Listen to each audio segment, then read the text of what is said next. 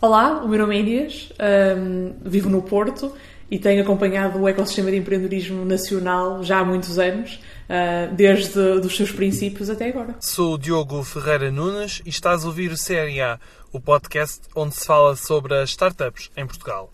Esta semana convidamos a Inês Santos Silva para fazer o balanço deste ano. A Inês é considerada uma das figuras de referência do empreendedorismo nacional ajudou a criar o portal Portugal of Startups quando ainda mal se falava sobre elas.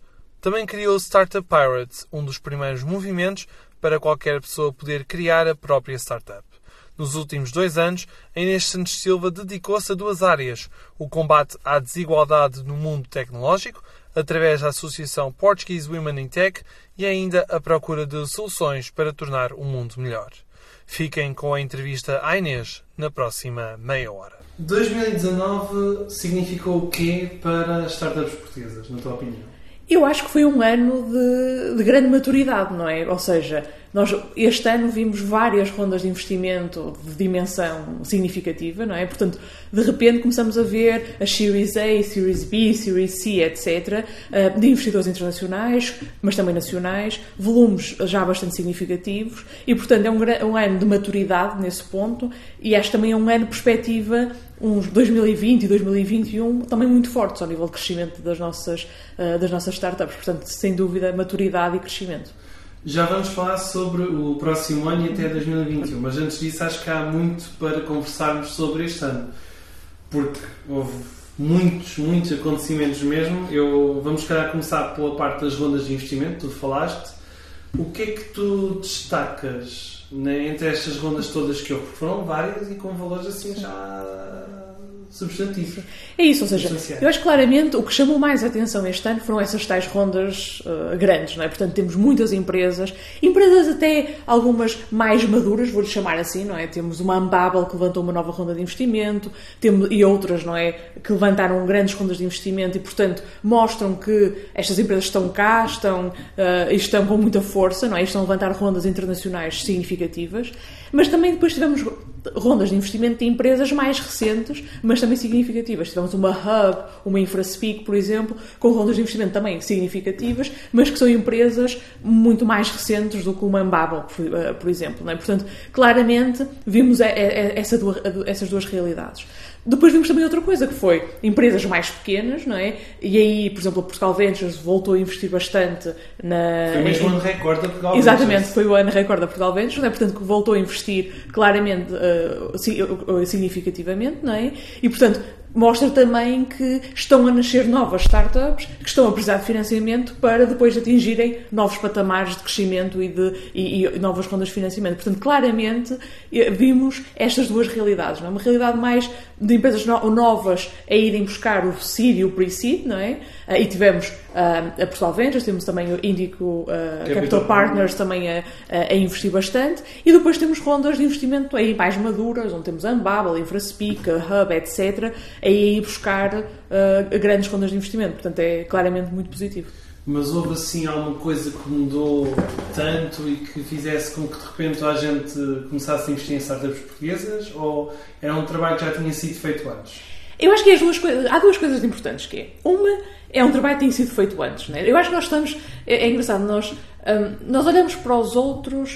Uh, eu acho que nós todos, quer individualmente, quer ao nível de, de empresas, ecossistema, olhamos para ecossistemas e pessoas e, uh, e, e empresas mais maduras e queremos estar imediatamente no ponto a que elas estão.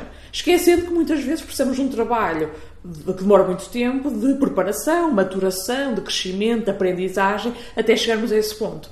E acho que Portugal está a fazer este caminho há mais de 10 anos, não é? Portanto, nós hoje temos startups a ir buscar rondas de financiamento mais altas, mas cujo trabalho começou há 10, 11, 12 anos, na altura em que não havia nada, mas que foi, mas que foi feito um, um, um, um trabalho de, de, maturação, de desenvolvimento, quer ao nível de, capac, de capacitação e talento, mas também ao nível de uh, produto e posicionamento no mercado, que hoje nos permite estar numa, num, num, num, num, num, num temos um ecossistema claramente mais maduro.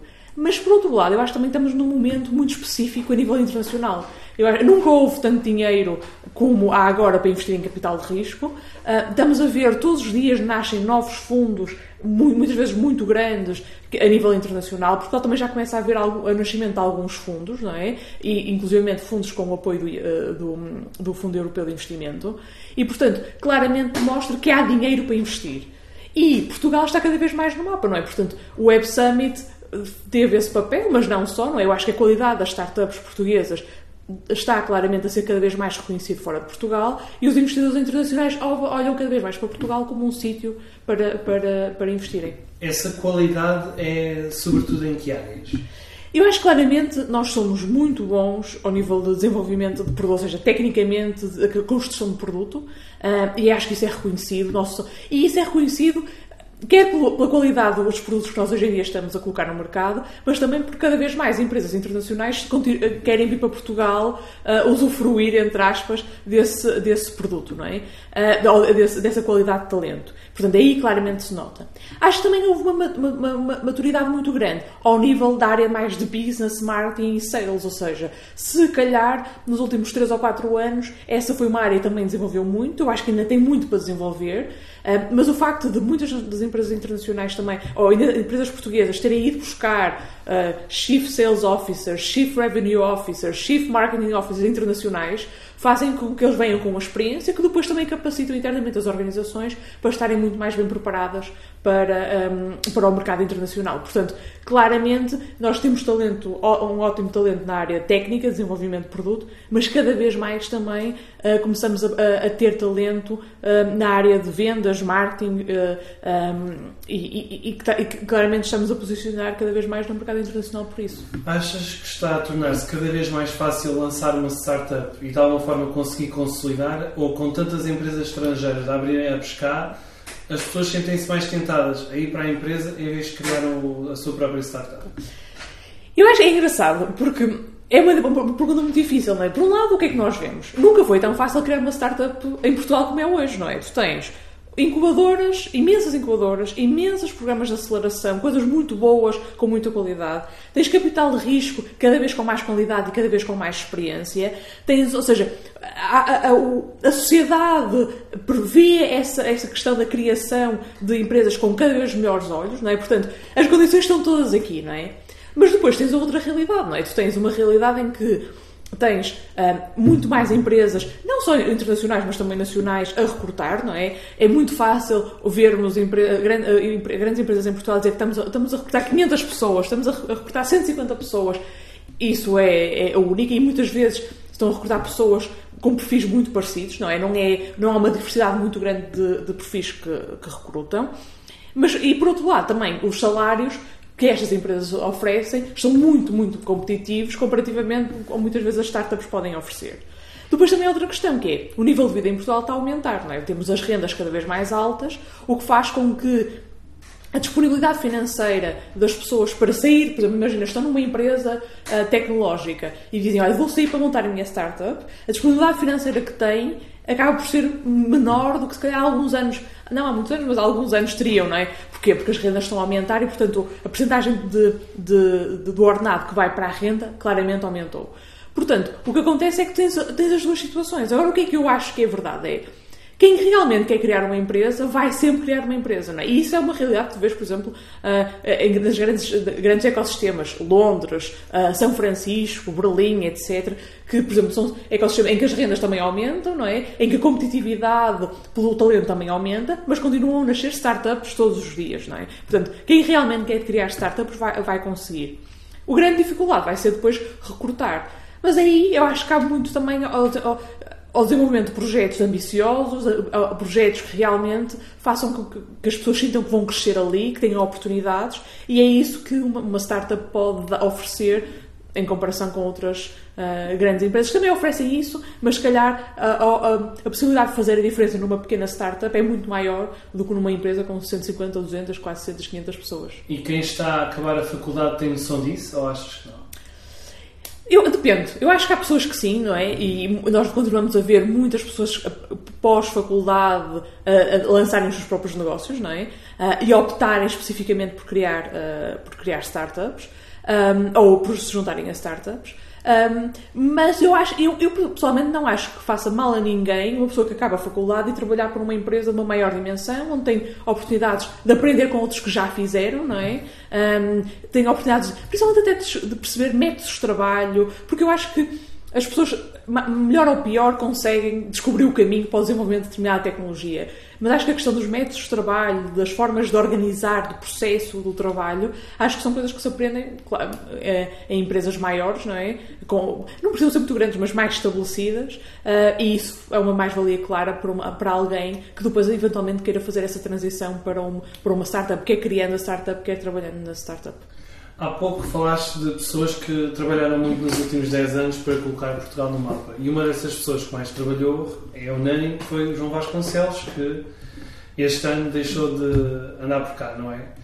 Tu achas que o nosso ecossistema já conseguiu, uh, ou seja, já conseguiu fazer a separação e ultrapassar essa fase? Bem, agora já não temos aqui o João Vasconcelos, temos que nos desenrascar por nós próprios.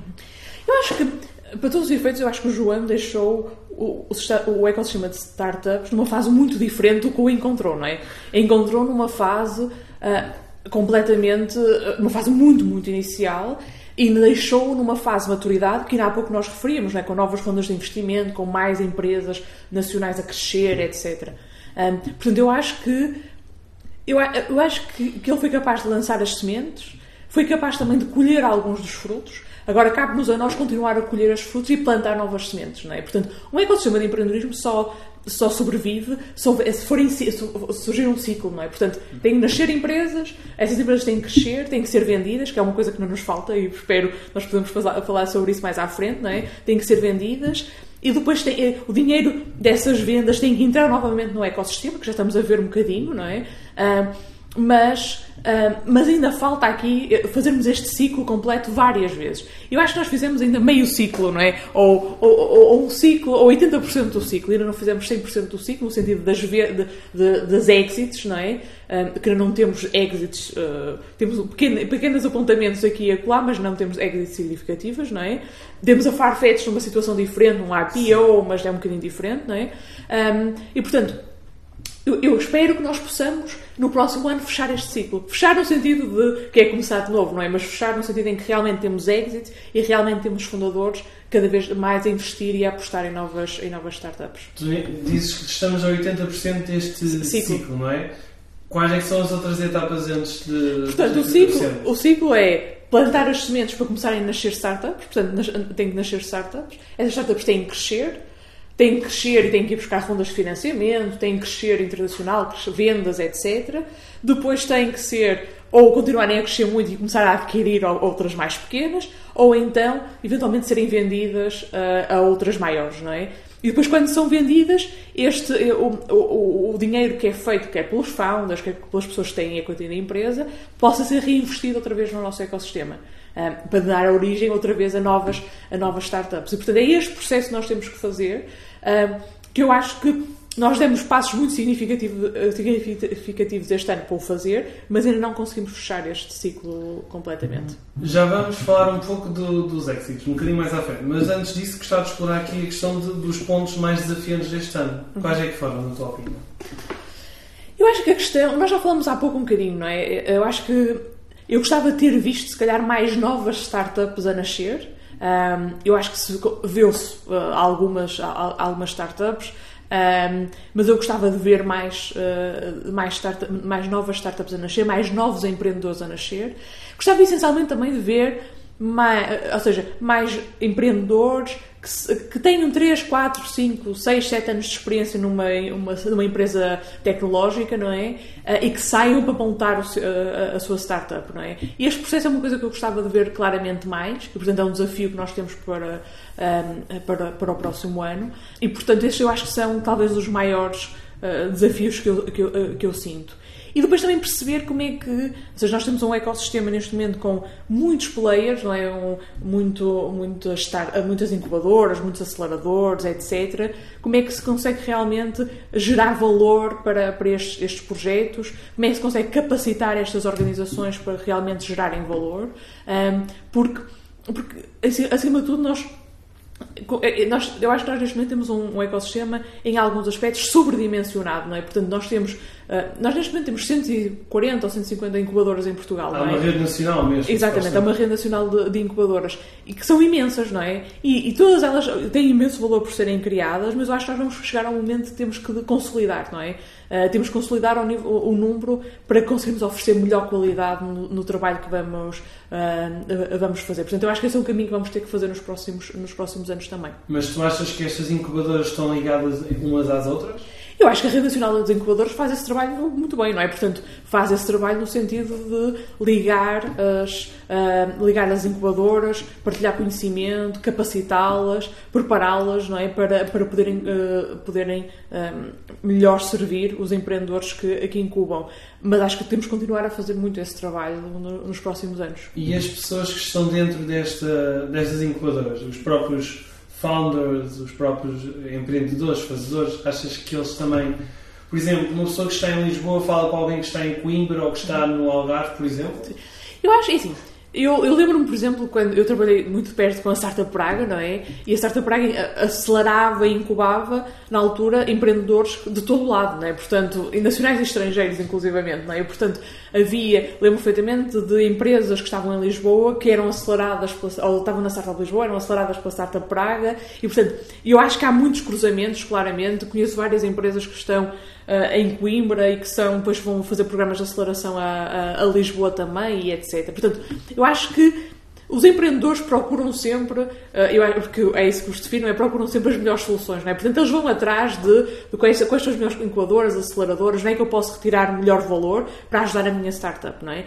Um, agora, eu acho que pode ser feito ainda muito mais, não é? Principalmente no sentido interior-litoral. Eu acho que no litoral Porto, Braga, Lisboa e Coimbra isso já é feito, mais ou menos. Acho que mais para o, o, o interior é que ainda precisa ser ainda mais feito, não é? Portanto, como é que podemos criar claramente pontos de ligação entre Castelo Branco, Guarda, Évora, o Algarve, etc., com outro, outras, outras incubadoras e também haver uma maior especialização, ou seja, se eu estou numa zona. Uh, claramente, por exemplo, o Algarve turística, não é? Como é que eu me foco e especializo em criar valor para startups que estão a trabalhar esse mercado, não é? Se eu estou numa zona claramente, eh, claramente, uh, sei lá, que tenho alguma, por exemplo, Braga tem o INL, não é? Uma, uma, um, um centro de investigação inacreditável, não, não é?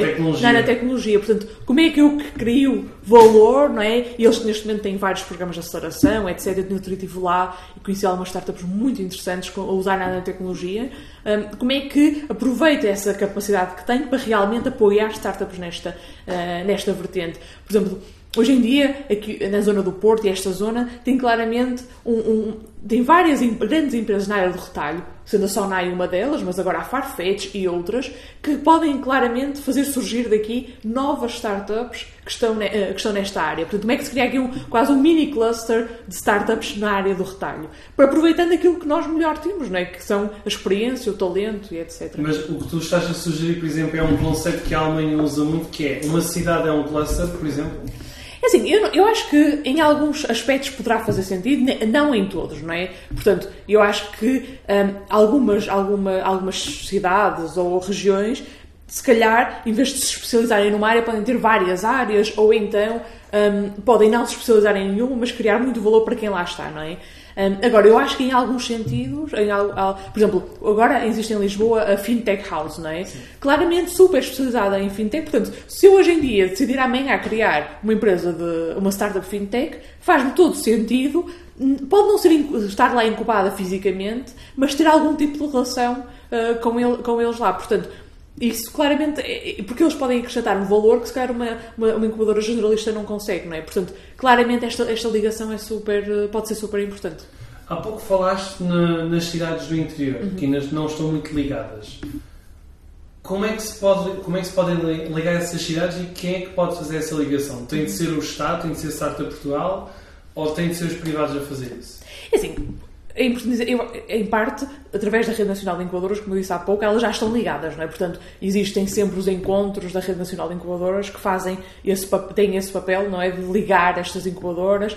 Agora, acho que há muito valor em, no desenvolvimento de projetos em conjunto, tirando partido daquilo que as regiões mais têm, não é? Há, há, regiões em Portugal muito fortes ao nível da logística, não é? Porque é que não fazem a ponte de ligação com regiões muito fortes ao nível, de, por exemplo, da agricultura e, e, essas áreas, para poder haver ali tecnologia que possa ser desenvolvida em conjunto. Portanto, eu acho que aí as próprias incubadoras podem procurar essas, essa, essas ligações via Rede Nacional de Incubadoras para criarem projetos conjuntos que são regionais e não são tão, tão locais, mas têm, abrangem uma região maior. Um, e, portanto, eu acho que aí há, há claramente esse valor desse, desses pontos de ligação. Também ao longo deste ano, vários fundos, vários fundos espanhóis, por exemplo, começaram a apostar muito também em startups portuguesas, não é? Temos aqui Bob Ventures e há mais exemplos. Faz sentido Portugal aproximar-se mais de Espanha? Devemos trabalhar mais em conjunto com os espanhóis? Sem dúvida. Eu acho que faz sentido. Uh, eu acho que faz sentido. Uh, trabalhar com toda a gente, com toda a gente, não é? Portanto, não vamos fechar as portas a ninguém. Uh, eu também tenho, eu tenho, não há muito tempo tive, eu estive em contato com um VC espanhol que me estava a dizer especificamente nós queremos claramente focar-nos mais em Portugal. Eu este ano eu recebi contactos de de de todo lado, basicamente. Seja uh, Espanha, Alemanha, Holanda, Inglaterra. Tive contactos com imensa gente um, que, que, me perguntam quais são as startups, onde é, o que é que faz sentido para mim, onde é que faz sentido para mim estar. Um, e, portanto, eu acho que faz muito sentido, claramente, esse contacto. Eu acho que no passado houve um, um, foco muito grande na Inglaterra. Eu acho que há aqui uma proximidade sempre grande com a Inglaterra. A língua também ajuda, não é? Um, Agora, acho que claramente hum, Espanha é um mercado aqui ao lado, não é? Uh, é um mercado também de grande, de grande crescimento, tem muitas startups já com, com, a, com, com, com dimensão. E ainda uh, só tem dois unicórnios. Pois, é isso, o Lovo agora mais recentemente, não é? Portanto, mas, um, mas, mas é isso, tem, tem vários ah, investimentos feitos e, e faz todo sentido esta, esta aproximação, aproximação com eles. Acho que como é que isso se pode fazer? Eu acho que é, acho que é partilhando, visitando-os parte a parte, não é? Portanto, recebendo-los mais cá, mostrando o que melhor temos, uh, indo mais lá, também ver o que é que eles têm e de que forma é que nós podemos colaborar e aprender, porque claramente há muito valor aí. Não, não te escolhemos a ti por acaso, porque tu és considerado uma das figuras do ecossistema empreendedor em Portugal. E, e este ano para ti até foi, uma, foi um ano de muita transformação também, porque tu começaste um ano num projeto completamente diferente do que tens agora. Podes falar um pouco mais sobre como é que foi este teu ano para ti, 2019? Claro. Sim, olha, para mim 2019 foi um ano muito interessante. Eu outro dia vi uma coisa, eu vi um tweet que eu achei, eu disse assim, ah, este foi o meu ano. Que, que dizia, ah, as equipas de futebol têm os anos do rebuild, não é? Tipo, tu és campeã, coisa corre muito bem, sai de meio dos jogadores e depois tens de começar de novo, não é? E na realidade o meu ano eu senti um bocadinho assim, não é? Portanto, foi um ano. Eu durante. Portanto, entre 2010, 2010 e 2018, eu trabalhei praticamente só uh, em empreendedorismo. Portanto, como é que em aceleradoras, incubadoras, uh, na Secretaria de Estado da Indústria, não é? Na, na, altura, portanto, fiz este trabalho todo na área do empreendedorismo e, portanto, foi um ano, foram oito anos de muito trabalho nessa área, em Portugal e fora também. Uh, e este ano, 2019, uh, foi um ano para mim em que comecei a explorar, a explorar novos interesses, não é? Portanto, uh, não esquecendo, obviamente, este, este, este, este, lado do empreendedorismo, da tecnologia, que vai estar para sempre uh, ligado àquilo que eu gosto de fazer, àquilo que eu faço, mas também foi um ano em que eu viajei, na primeira parte do ano viajei muito, estive nos Estados Unidos seis semanas no total. Um, tive a oportunidade de um, conhecer e trabalhar temas que nunca tinha tido, portanto, a questão das relações um, uh, diplomáticas entre uh, Europa e os Estados Unidos. Também foi um ano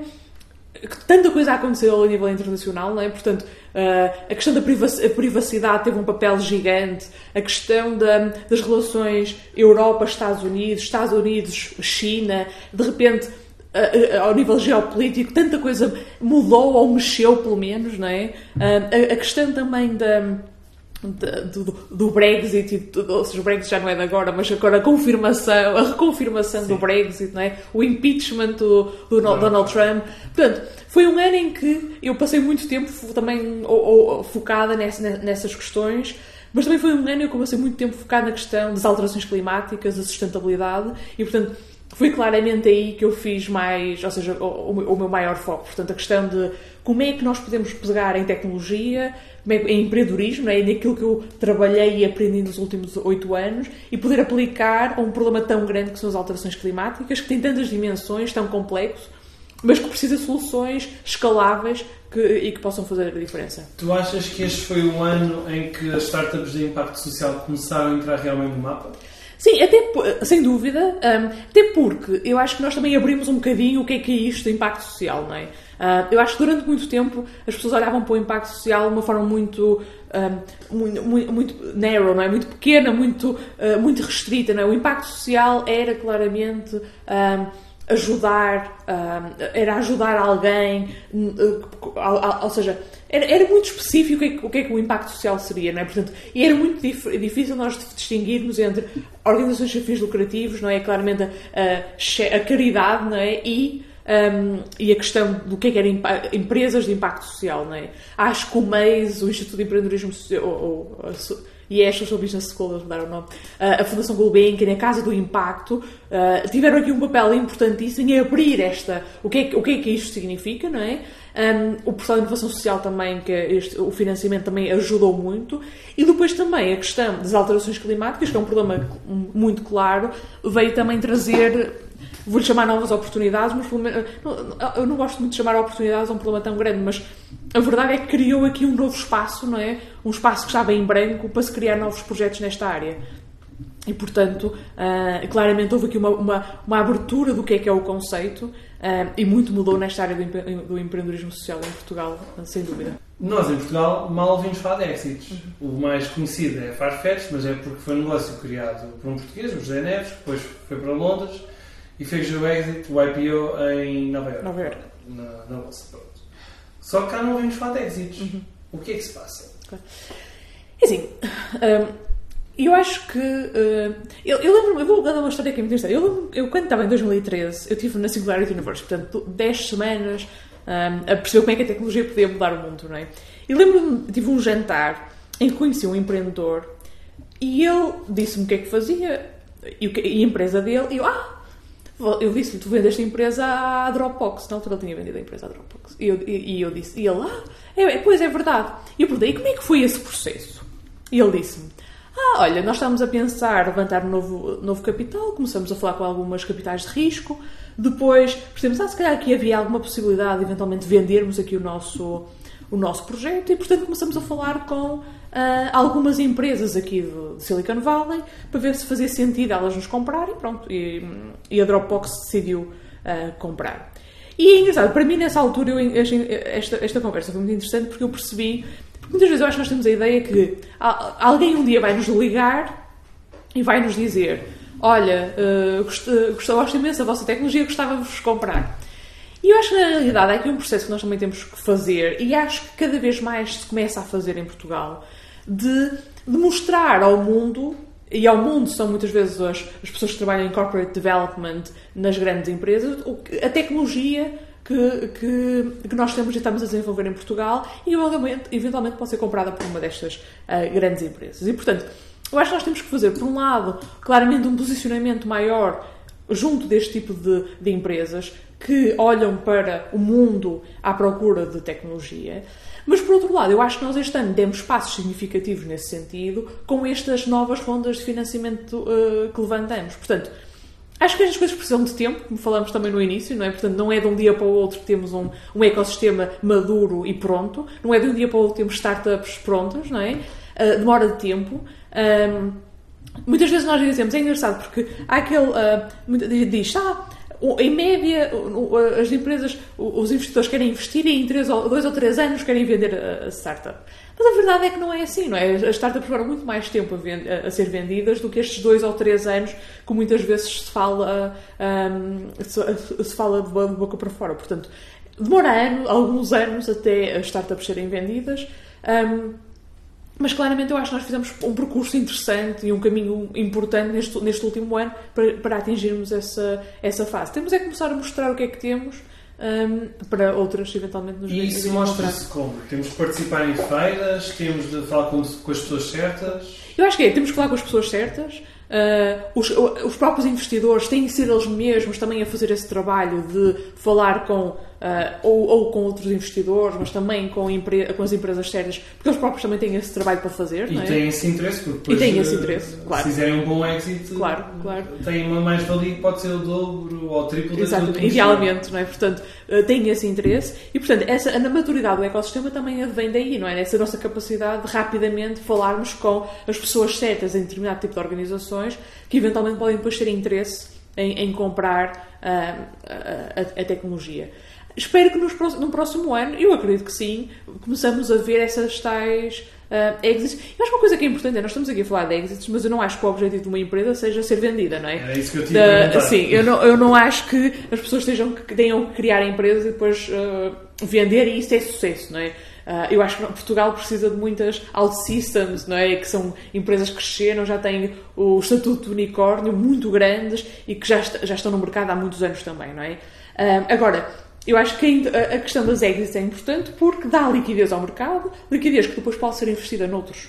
Um, noutras, noutras startups e isso é positivo para, para uh, quer para os empreendedores, quer para os investidores, quer para, para o ecossistema em geral. Portanto, eu acho que nós precisamos de encontrar um, equilíbrio. Acho que no, o ecossistema de português não se faz só de empresas tipo OutSystems, não é? Era ótimo, mas não se faz só disso. Precisamos encontrar aqui um, um, um equilíbrio entre as, as, empresas que estão no mercado, que crescem e eventualmente depois também começam a adquirir outras, e as mais pequenas que se calhar têm 30, 40, 50 pessoas e que são vendidas. Uh, e depois podem, podem incorporar a tecnologia que estão a desenvolver num outro tipo de, de empresas. Para terminar a parte deste ano, a nível internacional, uh, seria interessante falarmos um pouco sobre o caso da WeWork. O WeWork foi alvo de um resgate, literalmente, porque caso contrário haveria centenas de escritórios a nível mundial, centenas de coworks que teriam fechado uhum. e deixado muitas empresas e startups à solta. O que é que temos a aprender com este caso? Nós temos que aprender, aprender que, independentemente de nós neste momento estamos num, num, num, período de grande crescimento, não é? Independentemente disso, nós não podemos deixar de ser realistas com o negócio que temos, não é? Um negócio que não dá dinheiro, um negócio que não se tem expectativa que vá alguma vez dar dinheiro, por muito que os investidores metam, uh, metam infla, oh, infla, como é que diz? Inflação? Eu, inflação. Sim, mas metam, ou seja, metem muito dinheiro, depois a, a, empresa começa a crescer muito, tipo o WeWork, mas tem que chegar a um momento em que a empresa tem que dar dinheiro. Eu acho que isso foi a grande aprendizagem de 2019 a nível internacional, não é? Ou seja, tu vês não só o WeWork, mas outras, que até foram para a bolsa com grandes valorizações e depois perderam essas valorizações porque, para além de não serem Uh, ou seja, não atingirem o break-even, nem sabe como é que o vão fazer, não é? E portanto, um, acho que. E estou a falar, por exemplo, da Uber e da Lyft, não é? A Tesla também há muitos anos que vive sob a expectativa. Exatamente, exatamente. E vamos continuar na expectativa, não é? Um, e portanto, eu acho que a questão aqui é, é, é, é um bocadinho essa: é. E depois há outra questão que é, que eu acho que não se, não se coloca no mercado português, mas eu acho que no mercado internacional se coloca, que é, há muitas empresas, como a WeWork, que, são, que não são empresas tecnológicas, mas têm valorizações de empresas tecnológicas. Portanto, a WeWork, em mundo nenhum, é uma empresa tecnológica. É uma imobiliária, quase. É uma imobiliária. Ou seja, o que eles fazem é alugam espaços e durante muito tempo, e portanto eles têm um risco muito grande nos espaços que alugam, e depois uh, uh, realugam, não é? A, a, a, pessoas que queiram lá ter um espaço de trabalho. Obviamente também realugam, não é? Com um valor muito alto, mas com muitas muitas coisas à volta, não é? Mas a verdade é que eles não são uma empresa tecnológica, mas tinham uma valorização de empresa tecnológica. E, quando eu digo isto, o que é que significa? Uma empresa tecnológica pode servir um milhão ou 10 milhões de, de, clientes, mais ou menos com a mesma equipa, com a mesma estrutura. O WeWork não consegue, com a mesma estrutura, servir um milhão ou 10 milhões de pessoas, não é? Um, e, portanto, claramente eu acho que a aprendizagem é o que é empresa tecnológica tem uma valorização, o que não é empresa tecnológica tem que ter outro tipo de valorização.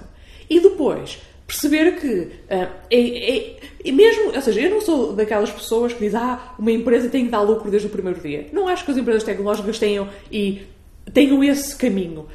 Acho, no entanto, que é preciso um caminho para, uh, uh, para, para, para, para o lucro, não é? E esse caminho tem que ser pensado mais ou menos desde o início, não é? Porque senão uh, depois acontece como, como aconteceu com o WeWork. Mas o caso da WeWork também nos mostra que, que afinal também há startups que, ou empresas que podem ser too big to fail. Também mostra isso, mas, mas eu acho que aqui a questão do, no, no caso do WeWork é mais uma questão de. Não, a questão não é salvar a empresa, mas é salvar o investidor. É? o, o investidor Estamos a falar do Vision Fund, não é? Do SoftBank. Do SoftBank, que é um, um, um fundo gigantesco. Colossal. Que tem uma exposição ao WeWork gigante também. Se eles deixassem cair o WeWork, depois não conseguiam levantar o Vision Fund 3 ou 4, não é? Portanto, aqui eles estão também a salvar o investidor, mais do que salvar a empresa, não é? Também estão a salvar o investidor e garantir que o investidor consegue no futuro um, voltar, uh, voltar a investir. Portanto, há aqui. Eu acho que o WeWork é uma, é uma, é uma é, é, é uma, uma, realidade é uma, muito específica, não é? Não é uma realidade. Uh, é uma realidade que pode dar muitas aprendizagens, mas também tem especificidades que, que só aconte, aconteceriam naquele caso, não é? A entrevista com a Inês Santos Silva continua na próxima semana e lá vamos antecipar as principais tendências para 2020. Até lá, podes ouvir e subscrever o Série A Portugal através do Spotify, Apple Podcasts e outras plataformas. Obrigado pelo teu tempo e até para a semana. Boas entradas!